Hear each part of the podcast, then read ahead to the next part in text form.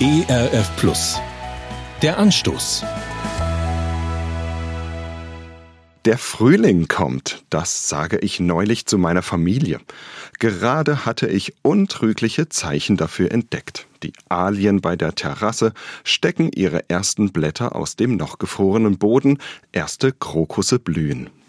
Der Frühling kommt und mit ihm das Licht und die Wärme. Noch versucht der Winter, das Land in seinem frostigen Griff zu halten. Der Blick in den Kalender sagt mir aber, der Winter ist bald am Ende. Gegen die Macht und die Kraft der Sonne im Jahresverlauf kann er nichts ausrichten. Auch in der Bibel lesen wir von einer Macht, die sich durchsetzt. Von Gott ist die Rede am Ende des Prophetenbuchs Jesaja. Dort heißt es: Ich komme, um alle Völker und Zungen zu versammeln, dass sie kommen und meine Herrlichkeit sehen. Kurz zuvor spricht Jesaja von den dunklen Machenschaften einiger Menschen. Ihr Ende ist aber gekommen angesichts seiner Herrlichkeit. Gott macht sich auf den Weg. Er kommt persönlich vorbei. Er stellt wieder her und bringt die Menschen zusammen.